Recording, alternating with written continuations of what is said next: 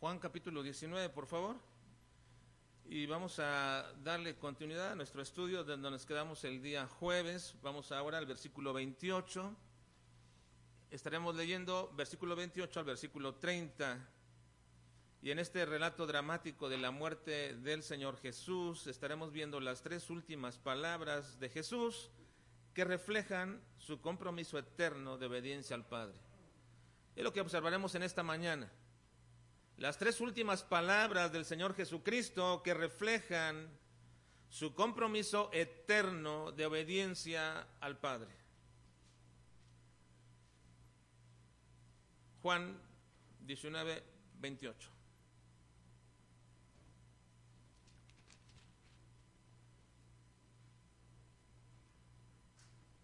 Generalmente cuando alguien muere y es alguien a, que, a quien amamos o apreciamos, y, quienes han tenido la oportunidad de estar cercas con, con alguna persona querida que muere, eh, no sé si ustedes lo, lo, han pasado en los últimos instantes de la vida de una persona, han estado junto a esa persona.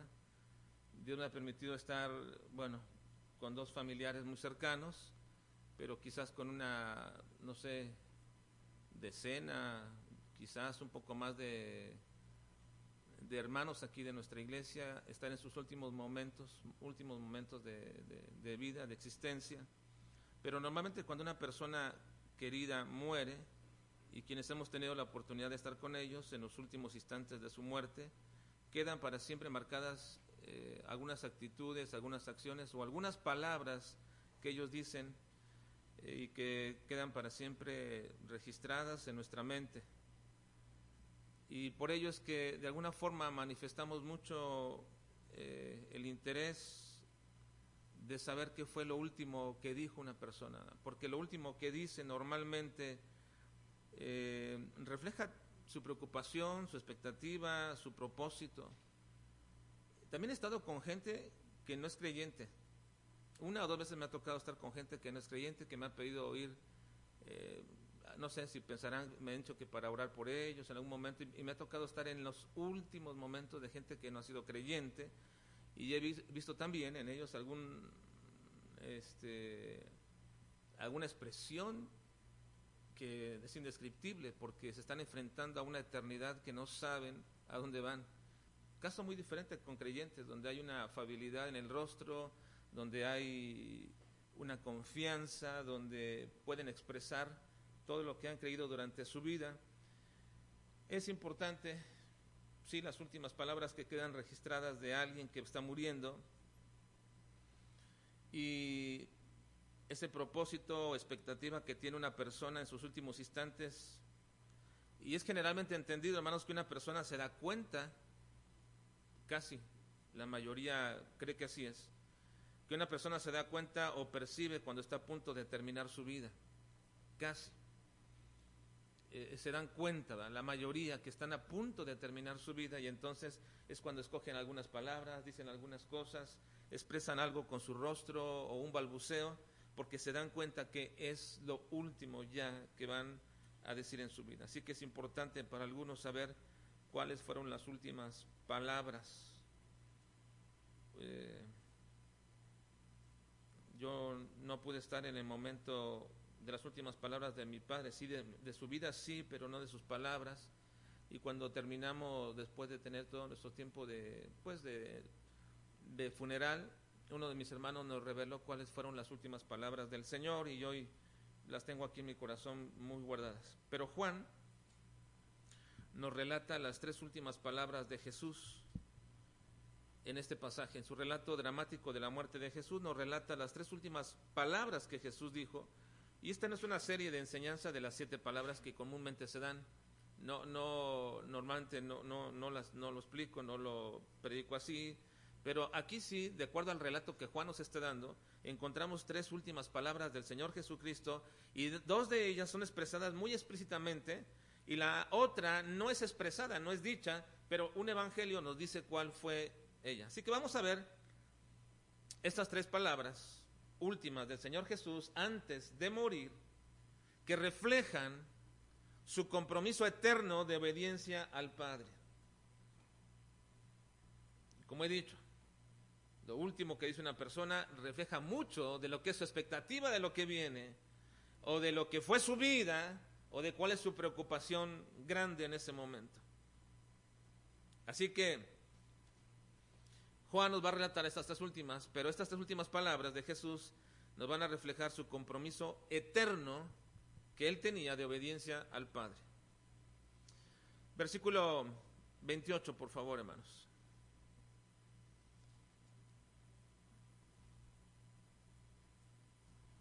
Dice, después de esto, versículo 28, después de esto, y hay que recordar que Jesús había recientemente, segundos o minutos antes, había encargado a su madre, a Juan, y con ello expresando aquel compromiso que tenía terrenal con su madre, siendo el hijo eh, primogénito de, de su madre, en ese compromiso de tener que encargarla con alguien, entonces se la deja a Juan. Ya explicamos por qué no se la dejó a sus otros hermanos y ya explicamos esa parte. Pero ¿por qué se la deja Juan? Eh, refleja su compromiso del Señor Jesús.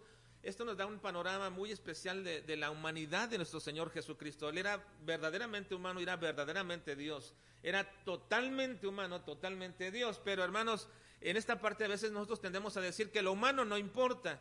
Y, lo, eso no es cierto, lo humano importa, por eso estamos aquí. Lo, lo, terrenal en el sentido de nosotros con cómo nos desarrollamos y tenemos relación con todas las personas de este, de este mundo, por supuesto que importa. Y en una última expresión de preocupación de Cristo por lo terrenal, le encarga a su madre, a Juan. Así que después de esto, después de ese pequeño momento de preocupación terrenal del Señor Jesús, Ahora Cristo se ocupa de sí mismo y de su circunstancia.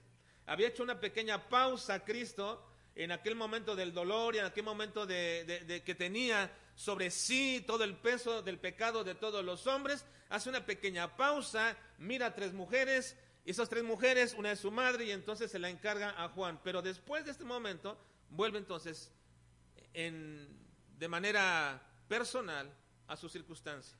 Y dice Jesús, cuando, perdón, cuando, versículo 20, 28, después de esto, de lo que acabo de relatar, sabiendo Jesús que ya todo estaba consumado, miren, sabiendo Jesús que ya estaba todo consumado, dijo, para que la escritura se cumpliese, tengo sed.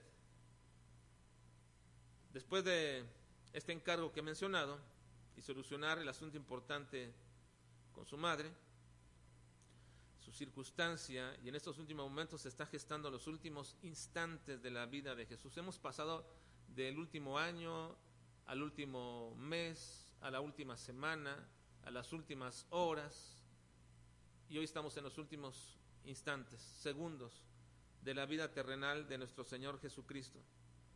Y dice Juan en un pequeño paréntesis que él abre, no, no este gráfico, pero aquí en su comentario dice, después de esto, sabiendo, este es el paréntesis, sabiendo Jesús que ya todo estaba consumado, sabiendo Jesús que ya estaba todo consumado. Juan es directo en poner, hermanos, o entender que Jesús sabía que ya su tiempo había llegado, su momento había llegado, él tenía ese momento. Ahora, no se está refiriendo al conocimiento omnisciente del Señor, sino a lo que aludí hace un momento, al momento que toda persona sabe cuando está en enfermedad o está en un momento crítico, sabe que su vida va a culminar. Ya sabe que va a terminar. No sé cómo ni por qué, pero creo, hermanos, que de alguna forma el Señor nuestro Dios, el soberano, el que nos ha dado la vida y que solo la puede quitar, Él nos hace saber cuándo va a terminar nuestra vida.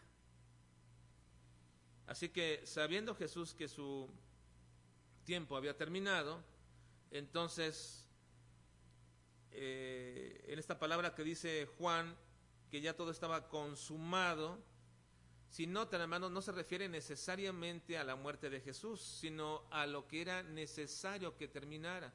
Sabiendo Jesús que ya todo estaba consumado, ya todo estaba consumado.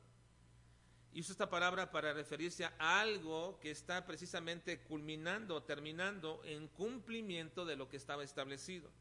La palabra que utiliza Juan aquí es tetelestai y que se puede traducir literalmente como completado o cumplido, lo podríamos traducir así. Después de esto, sabiendo Jesús que ya todo se había cumplido o que ya todo se había completado, dijo para que la escritura se cumpliese, tengo sed.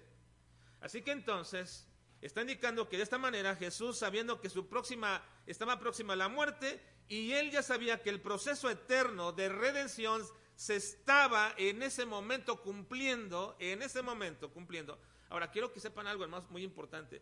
Dice aquí Juan, sabiendo que todo ya todo estaba consumado. ¿Qué es aquello que estaba consumado, hermanos? Toda la historia de redención eterna estaba llegando a su punto culminante dentro de, dentro de nuestra historia humana. Toda la historia de redención eterna se estaba cumpliendo, consumando, cumpliendo en ese momento. Y sepan una cosa, hermanos, que la muerte de Jesús no es lo único que consumó nuestra redención. También la vida de Jesús es parte de nuestra redención. Por eso es importante la vida de Jesús. Cuando nosotros decimos que somos justificados por Dios, somos justificados por la vida de Jesús. Porque la vida de Jesús es una vida perfecta. Leímos hace rato en Hebreos capítulo 9 que Jesús aprendió la obediencia, aunque era hijo, aprendió en ese proceso de vida que tuvo terrenal, aprendió la obediencia para que precisamente en esa perfección él pudiera ser el cordero perfecto, el sacrificio perfecto por nuestros pecados.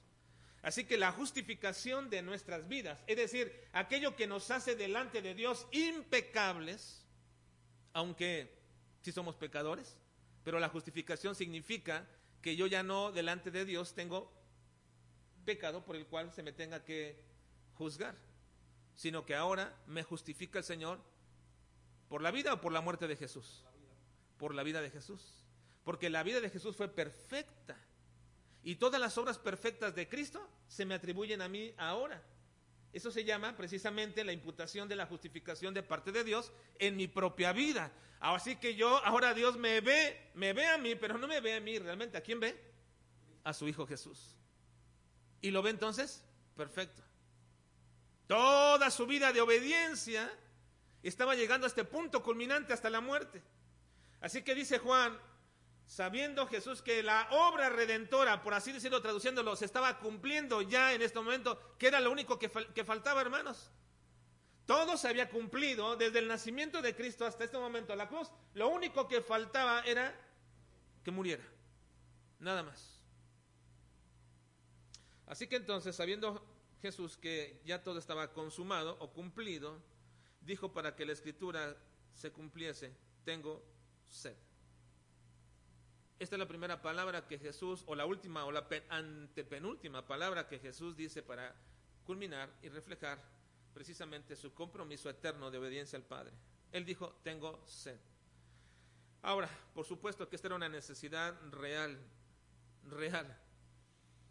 No sé cuántos de ustedes, pero todos hemos llegado a un momento en donde la sed nos es agobiante, es algo que necesitamos probar aunque sea, aunque sea una gota de agua, sentir un poco el frescor que refresque nuestra lengua, nuestros labios, por un momento, nada más sentir, obtener la sensación de eso. Pero esta era una necesidad muy apremiante y real en Cristo Jesús. La falta de agua que tenía desde hace más de 15 horas, porque como mínimo Cristo tuvo 15 horas desde que se le aprendió en el huerto del Getsemaní, Así que ahora ya habían transcurrido 15 horas y no creo que en todo este tiempo le hubiesen estado dando alimentos ni agua. Estaba siendo empujado de aquí para allá, llevado atado, habiendo sido golpeado, habiendo sido latigado terriblemente, habiendo sido escupido, habiendo sido golpeado en su cabeza, burlado de él. Lo habían hecho todo lo imaginable y todo lo descriptivo que algunos, eh, algunos eh, evangelios mencionan y otros no, sencillamente creo que nuestra propia imaginación podría quizás eh, quedarse corta con todo esto, pero habiendo sido de alguna manera llevado de juicios de un lado a otro, caminatas, castigos que le propinaron, la pérdida de sangre, el calor agobiante del mediodía y en la cruz, Todo eso lo llevó a producir una sed que le hacía pegarse, pegarse la lengua a su paladar. Tal como dice el Salmo 22. Mi lengua se pegó a mi paladar. Para que se cumpliera también esta parte de la escritura. Así que Jesús pronunció, tengo sed. Era necesario tener un poco de agua para liberar su boca, porque Jesús iba a pronunciar unas palabras culminantes y finales. Así que cuando uno va a decir algo que es de suma importancia, uno quiere refrescarse un poco la lengua, la boca, tomar un poco de aliento y poder expresar lo que va a decir. Además de que con esta petición de poder probar algo se cumplía la escritura. Juan dice, para que se cumpliese la escritura, dijo, tengo sed. Y en el versículo 28 y 29, Juan nos da un detalle de todo esto. En el 29 dice, y estaba allí una vasija llena de vinagre. Entonces ellos empaparon en vinagre una esponja y poniéndola en un hisopo se la acercaron a la boca. Este pequeño detalle de Juan es muy revelador. Empaparon en vinagre una esponja y la pusieron en un hisopo. Se la acercan a la boca. Ahora, el vinagre de que están hablando, yo creo que ustedes dirían, bueno, esto fue algo como que terrible. Tienes sed y te dan vinagre, lo tomarías. Lo tomarías tú dices, no, ¿verdad? Pero este no es el vinagre que nosotros conocemos, ¿verdad? Este no es el vinagre que, que nosotros conocemos. Eh, este más bien es un vino avinagrado, es decir, que ha tenido un proceso muy, muy este, burdo y que era muy común entre, los, entre la gente tenerlo para llevarlo a cualquier parte. Así que este vino agrio o avinagrado del Medio Oriente se volvía una bebida refrescante de, muy común entre todos ellos. Así que se lo acercan a la boca. Ahora, la expresión había allí indica que probablemente este vinagre o vino avinagrado estaba precisamente al alcance de todos porque era de los soldados. Los soldados lo llevaban allí. Así que entonces cuando Jesús pronunció tengo sed, alguien que estaba expectante de lo que estaba aconteciendo, uno de los cuatro soldados que estaban ahí y que habían crucificado al Señor Jesucristo, que estaba expectante de lo que estaba sucediendo, entonces él, cuando dijo tengo sed, inmediatamente pensó en aquel vino, en aquel vinagre que estaba ahí, y fue y mojó una esponja y se lo puso en la boca con un hisopo. Ahora el hisopo era una rama de una planta que se utilizaba para rociar o que la utilizaban para rociar algo, normalmente en este caso entre los judíos, la sangre del rito, de la Pascua. No sé si ustedes lo recuerdan, pero cuando el sacerdote entraba a aquel lugar y traían la sangre de sacrificio, mataban el sacrificio, la sangre que estaba ahí tomaba, el sacerdote tomaba un hisopo, es decir, aquellas ramas, aquellas ramas llenas ahí, los hacía y comenzaba a poner con ese hisopo a marcar o a salpicar a la gente o a sí mismo, de, acuerdo al rito que fuera en ese momento. Pero eso, ese era el hisopo, una, una rama. Así que entonces aquella aquel hombre soldado lo puso ahí para darle alcance al Señor Jesucristo, puso aquí ahí aquella esponja, la puso en, la, en, el, en el hisopo y alcanzó o quiso alcanzar la boca del Señor Jesús y por supuesto que le alcanzó y Jesús dice, el, dice Juan, se le acercaron a la boca y luego versículo 30, cuando Jesús hubo tomado el vinagre. Miren, cuando Jesús hubo tomado el vinagre. Ahora, ustedes se dan cuenta, hermanos, que otro pasaje de la Escritura dice que Jesús no lo quiso tomar. ¿Se acuerdan? Bueno, es que fueron dos ocasiones, dos momentos. En el versículo 30 nos dice que Jesús lo quiso tomar, pero en Mateo 27, 34 nos dice que fue un primer momento cuando le dieron vinagre. Vean, Mateo 27, 34 dice, le dieron a beber vinagre mezclado con hiel con hiel. Se puede traducir aquí hiel como mirra o cualquier otra sustancia que por ahí, pero dice, le dieron a beber vinagre mezclado con hiel, pero después de haberlo probado, no quiso beberlo. Esta fue la primera ocasión que le dieron. Estaba en el momento apenas inicial de la crucifixión. Y en el momento inicial de la crucifixión Jesús no lo pidió, pero le dieron a beber vinagre mezclado con hiel. Ahora, ¿por qué hicieron esto? Lo hicieron con los tres. Lo más probable es que lo hicieron con los tres, los tres crucificados. Le dieron a beber este, el, vinagre mezclado con hiel. Pero cuando Jesús lo probó, no lo quiso beber. ¿Por qué? Bueno, esta bebida del vinagre mezclado con hiel es muy conocida entre todos ellos y se llama posca. La posca era precisamente una bebida de vinagre, de vino, que mezclaban con algunas sustancias y que normalmente se las daban a todas aquellas personas que estaban moribundas o que estaban padeciendo alguna enfermedad terrible, entonces se las daban para poder drogarlos. Es decir, para que no sintieran ya nada. Era una costumbre entre todos ellos el poder darles esto y muy probablemente esto hicieron con los tres, pero cuando Jesús la probó, él dijo, no la quiero. Normalmente las personas muy graves y a punto de morir eh, les dan una especie de droga. No es una droga que totalmente los este, quite de la realidad, pero, pero es algo que les mitiga el dolor.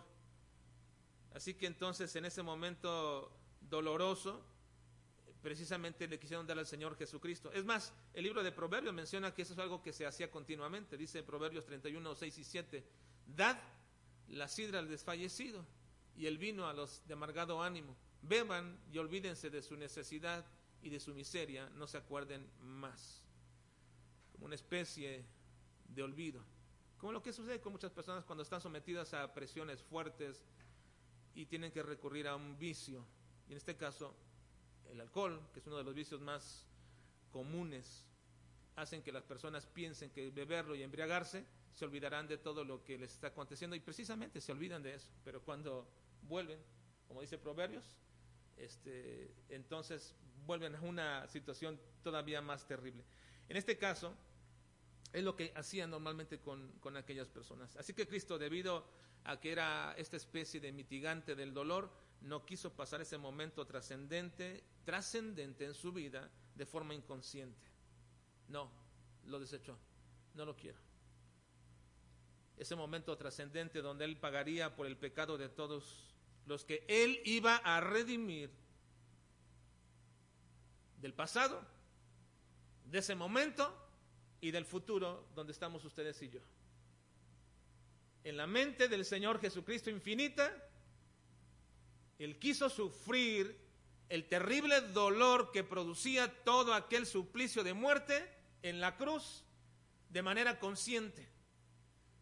Y lo puedo decir, lo hizo, ahora sí lo puedo decir, lo hizo por mí y lo hizo por ti.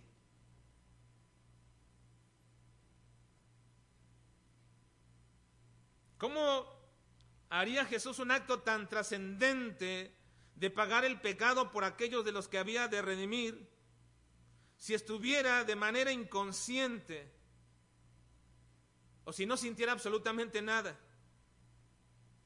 Por eso fue que al inicio de la crucifixión queriendo darle a él para mitigar este dolor, él dijo no. No lo quiso probar. Ahora, esa fue la primera ocasión. Pero ya estando en la cruz y después de haber encargado a su madre y ya en el último momento para expirar, Jesús pronunció ahora sí unas palabras que se cumplirán en la escritura, diciendo, tengo sed. Y es precisamente que en esta expresión Jesús exclama, tiene sed, y corre de inmediato uno a darle de beber, pero ahora solamente le da qué? Ya no le da vinagre mezclado. Aquella bebida que era para mitigar el dolor, ya no le da. Ahora le da el vinagre que probablemente, probablemente era el de ellos. Ahora, este mismo soldado, cuando ve todo esto y ve que Jesús expira, dice, este verdaderamente era justo. Yo creo que este hombre entendió y comprendió quién era la persona de Jesús. Por eso fue desde un principio a darle, o ese momento a darle el, vinagre para mitigar su sed. Y después exclama, verdaderamente era un hombre justo o el Hijo de Dios. Así que ahora solamente le da el vinagre o el vino avinagrado, que es realmente lo que era y que lo estaba tomando, pero no lo pudo tomar del todo el Señor Jesucristo, porque precisamente en ese momento de sed tremenda y estaba apenas probándolo, tomándolo, cuando se lo quitan. Mateo 27, 48 dice esta segunda parte. En el mismo pasaje donde dice que, en, el mismo capítulo donde dice que le dieron de beber vinagre mezclado con hiel y no lo quiso tomar, posteriormente dice que otra vez va uno, le da y dice, y al instante corriendo uno de ellos, tomó una esponja y le empapó de vinagre y poniéndole una caña le dio a beber, el siguiente versículo. Pero los otros decían, deja, veamos si viene Elías a librarle. Entonces ya no le dio todo el vinagre porque estaban ellos precisamente precisamente esperando a ver qué sucedía, acontecía, pero le quitaron a Jesús ese momento ese momento de refrescar su boca, su lengua y su paladar. Pero tomó suficiente. Cristo tomó suficiente. ¿Para qué, hermanos? Para después pronunciar su segunda palabra, final. ¿Cuál es? Vamos al versículo 30. 30 de Juan.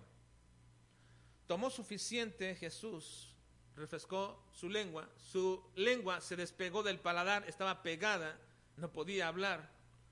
¿Han estado ustedes así alguna vez? Con la boca tan seca, tan seca que no pueden ni hablar. ¿Nunca han estado así? Bueno, es terrible, no se puede hablar. No se puede hablar, uno balbucea, no puede uno abrir la lengua, no la puedes, este, yo creo que David ahí en el desierto todo eso, ¿verdad? Quizás. No puedes ni hablar, no puedes despegar tu lengua del paladar, está pegada literalmente ahí, para poder tener la lengua por lo menos una sensación quizás de fresco por el paladar que está produciendo ahí este, algo de saliva quizás y se mantiene ahí, pero es terrible eso. Pero Jesús tomó suficiente vinagre para pronunciar su penúltima palabra. ¿Qué dice? Cuando Jesús, lean conmigo 30, cuando Jesús hubo tomado el vinagre, dijo, consumado es, y habiendo inclinado la cabeza, entregó el Espíritu. Entregó el Espíritu. Y aquí es donde Jesús pronuncia su segunda palabra y la pudo pronunciar de manera tan fuerte porque dicen los demás evangelios, Mateo dice por ejemplo que la pronunció y exclamó a grande voz, lo cual no hubiera sido posible, no hubiera sido posible si Jesús tenía su lengua pegada al paladar como dice el Salmo 22. El Salmo 22 está reflejando, hermano, lo que Jesús está en la cruz y en una de esas partes dice que su lengua se pegó al paladar. Ahora, con la lengua pegada al paladar, Jesús no podía expresar esta última palabra. Así que, de acuerdo a la escritura, previendo este momento físico de la vida de Jesús, que su lengua se iba a pegar al paladar que eso iba a acontecer por la terrible sed que tenía, por lo que estaba pasando, previendo eso la escritura, entonces dijo, va a decir en algún momento, en el futuro, unos dos mil años después, va a decir, tengo sed, y un hombre va a venir y le va a, dar de beber vinagre, para que en ese momento tenga entonces ahora sí la posibilidad de exclamar la gran, o el gran grito que debe retumbar hasta hoy día. ¿Cuál fue la palabra de Jesús que dijo? Consumado es. Tetelestai. Cumplido está. Hecho está. Pagado está. La transacción se llevó a cabo. Y dice Mateo que la pronunció a grande voz. Tomó todo el aliento posible que aún le quedaba. Su lengua estaba libre ahora por el vinagre que tomó. Y debió ser sorprendente para los que estaban allí que en las condiciones en que Jesús estaba y se encontraba tuviera fuerzas para hacer este clamor o este grito, pero lo tenía que hacer el Señor Jesucristo.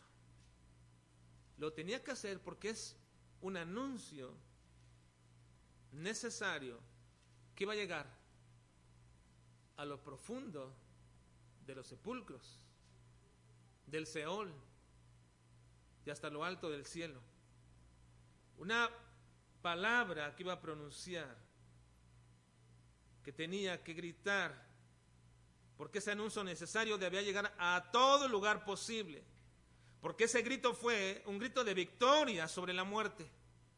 Ese grito de Jesús fue un grito de gozo profundo por haber cumplido en obediencia perfecta la voluntad del Padre. Padre, consumado es. Aún al propio demonio le estaba gritando, consumado es, cumpliendo así la profecía de Génesis 3, donde le declaró, se le dijo que su simiente de la mujer iba a matar a la simiente de la serpiente y aquí se estaba cumpliendo, asestándole el golpe mortal sobre la cabeza de la serpiente. Era además también un grito de cumplimiento total de todas las profecías, al decir, cumplido está todas las profecías referentes a la obra de la redención de Cristo que se habían dado desde Génesis hasta este momento, se estaban cumpliendo y era necesario gritar, consumado es. Y con este grito de consumado es, estaba también el Señor Jesucristo cancelando nuestra deuda que teníamos con Dios, hermanos nuestros pecados que nos condenaban, aquellos que nos iban a llevar al infierno mismo por la eternidad. Cristo estaba consumándolos y no solo eso, estaba rompiendo el acta que nos era contraria. Dice Colosenses 3, 3, 15, soportándoos uh, unos a otros. Perdón. A ver, sigue la, el siguiente versículo. El versículo 14. No, está. Mm, estoy, estoy equivocado aquí. Es el acta que nos era contraria. Te, di mal la. ¿Alguien me busca rápido el acta que nos era contraria? Acta, rápido, ahí en una concordancia. Acta, ponga allí. Porque me equivoqué en la, en la cita. Eh, ¿Perdón? 2, 13 y 14, perdón, me equivoqué en el capítulo. 2, 13 y 14. Fíjense, ese grito de consumado es cancelaba nuestra deuda, hermanos, que teníamos con el Padre, por haber quebrantado sus leyes. Y era necesario, y es necesario que la gritara Cristo para que hoy día retumbara en nuestra propia mente. Dice, y a vosotros, estando muertos en pecados y en la incircuncisión de vuestra carne, os dio vida juntamente con Él, perdonándoos todos los pecados, anulando el acta de los decretos que había contra nosotros que nos era contraria, quitándola de en medio y clavándola en la cruz. ¿Era necesario este grito? Consumado es para que entendamos, hermanos, nunca más nosotros pagaremos por nuestros pecados. Nunca más. Porque una vez y para siempre alguien los pagó. Fue Cristo Jesús. Pero no de todos. No de todas las personas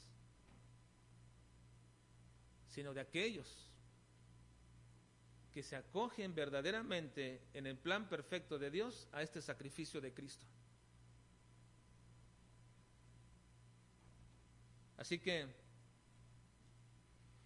en este cumplimiento Juan termina diciendo, versículo 30, y habiendo inclinado la cabeza, entregó el Espíritu. Gritó, consumado es, y habiendo inclinado la cabeza, entregó el Espíritu. Bueno, Juan solo nos dice dos palabras. Tengo sed. Lo que lo preparó para poder quitar esta palabra, consumado es en plena obediencia. Pero no nos dice la última palabra, porque dice, habiendo inclinado la cabeza, entregó el Espíritu. Pero Lucas sí nos lo dice. Lucas 23, 46. Vean, por favor, lo que dice Lucas 23, 46.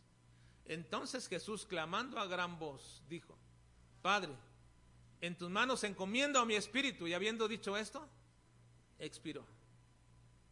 Esta es la tercera palabra del Señor Jesucristo. En tus manos encomiendo mi espíritu. Y habiendo dicho esto, expiró. Con esto estaba cumpliendo lo que el Salmo, el, Salmo 31, 15 dice respecto a, Jesús. En tus manos están mis tiempos, líbrame de la mano de mis enemigos y de mis perseguidores. Ahora, esta, ese salmo se traduce así, también en forma muy, muy cercana a lo que dice precisamente este pasaje. Este salmo era una plegaria muy enseñada y muy común entre los judíos, que cada judío tenía que encomendar su espíritu todos los días mientras iban a dormir, tenían en una especie de oración eh, para todos los hijos, les enseñaban este salmo diciéndole acerca de que en, sus, las manos del Señor estaba, estaba toda su vida, su, su espíritu. Es decir, en ese momento le enseñaban a los niños a entregar su espíritu a Dios. Ahora, cuando Jesús hace esta, hace esta oración delante del Padre, dice, entregó. Jesús entregó.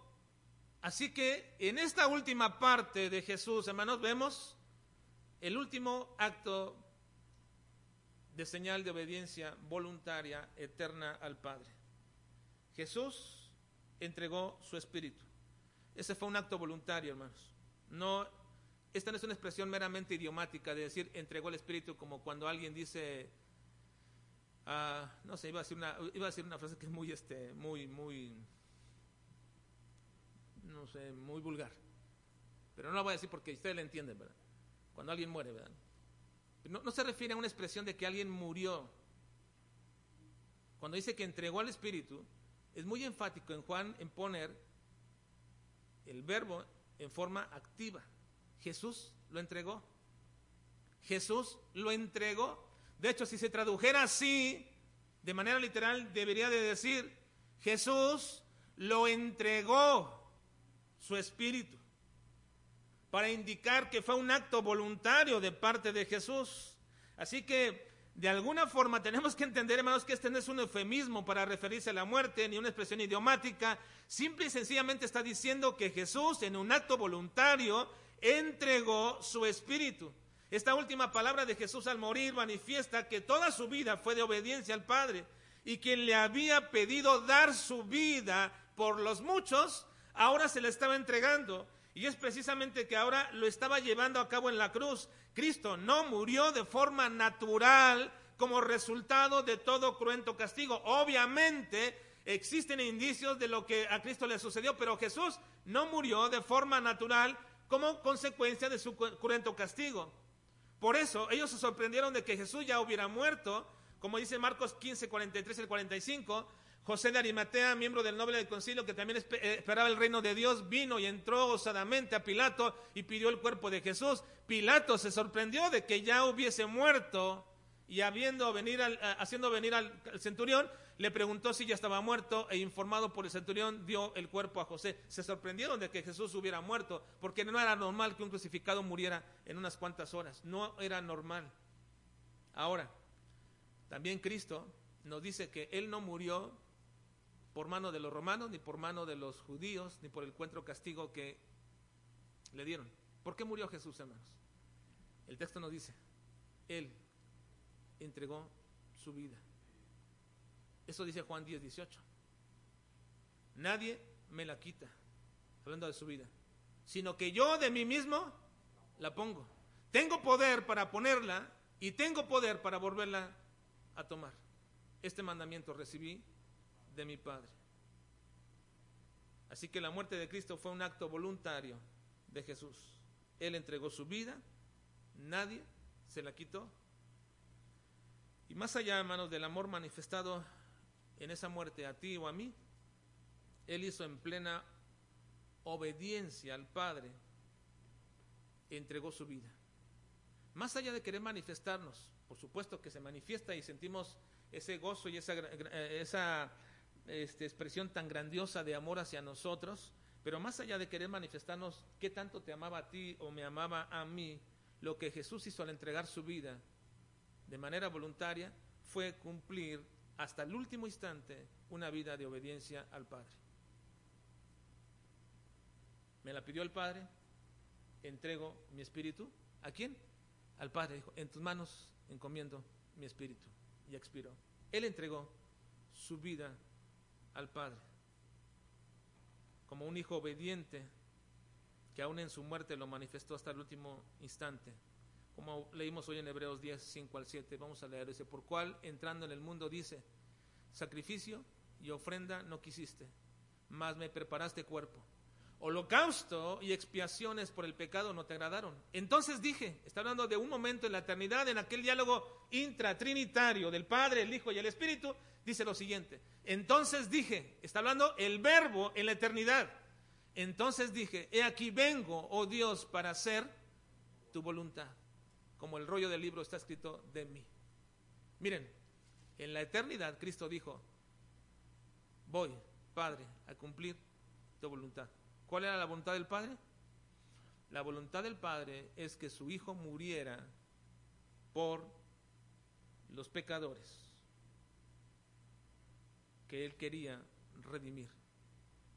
Ahora, esta expresión de Cristo, quiero entregar y voy a hacer y cumplir tu voluntad, nos indica que a Cristo nadie le quitó la vida, ni los judíos, ni los romanos. Él la entregó voluntariamente. Pero no solo eso, lo hizo con satisfacción, con deseo y con gozo.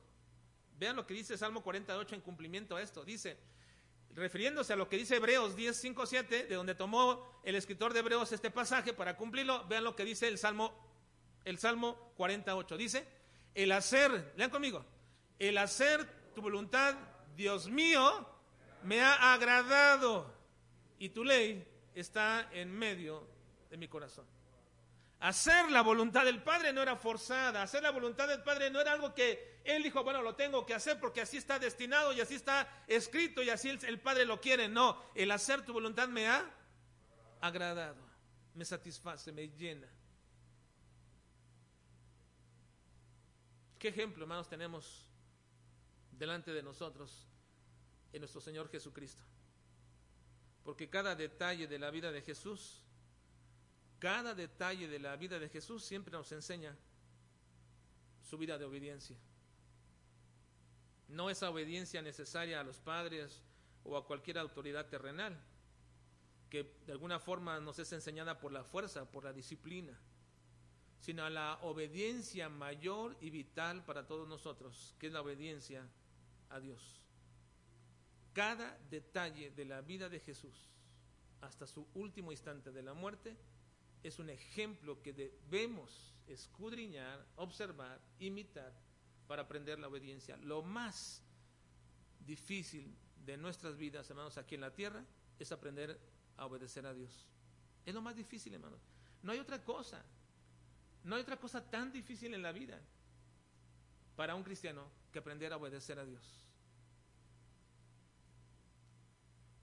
Y si Dios dio provisión para que nosotros aprendiéramos a obedecer a nuestros padres, dándoles ellos autoridad para disciplinarlos, o Dios dio provisión para que aprendiéramos a obedecer a las autoridades civiles, dándoles a ellos, como dice Romanos, la espada para infundir temor y obedezcamos, pues Dios nos ha dado provisión para aprender a obedecer a Dios.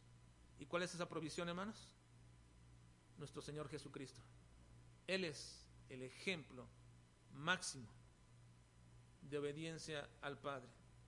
Por eso, creo hermanos, que el sacrificio de Cristo y la vida de Cristo parece hoy día para muchos cristianos de lo más común, de lo más común. Leen la vida de Jesús y los evangelios y les parece tan común leerlo. Ven la muerte de Jesús y la pasan rápido como un capítulo más. Pero hermanos, si logramos enfocarnos en cada detalle de la vida de Jesús y logramos meditar en los hechos de la vida de Jesús en cada detalle, si nos acostumbramos a hacer cuando hablamos de Jesús y de su vida, a hacer una lectura prolija, con detalle, entonces nuestros ojos van a comenzar a ver y a apreciar lo que nunca antes distinguimos. Aquello que de manera rápida suponemos o que brincamos, porque queremos llegar solamente a aquello que me ayuda en mi vida para mejorar esto, mejorar aquello, y me brinco y me brinco, pero cuando paso por la vida y la muerte de Jesús y me detengo, y esa es la razón para habernos detenido tanto tiempo en todos estos meses en la muerte y los últimos instantes de Jesús, para que distingamos los detalles de la vida de Jesús, y entonces distingamos perfectamente que Cristo es el ejemplo supremo de obediencia en la vida y en la muerte al Padre. Y es a quien debemos imitar y buscar todos los días. Porque con eso, todos nosotros siempre estamos batallando en obedecer a Dios. Vamos a orar.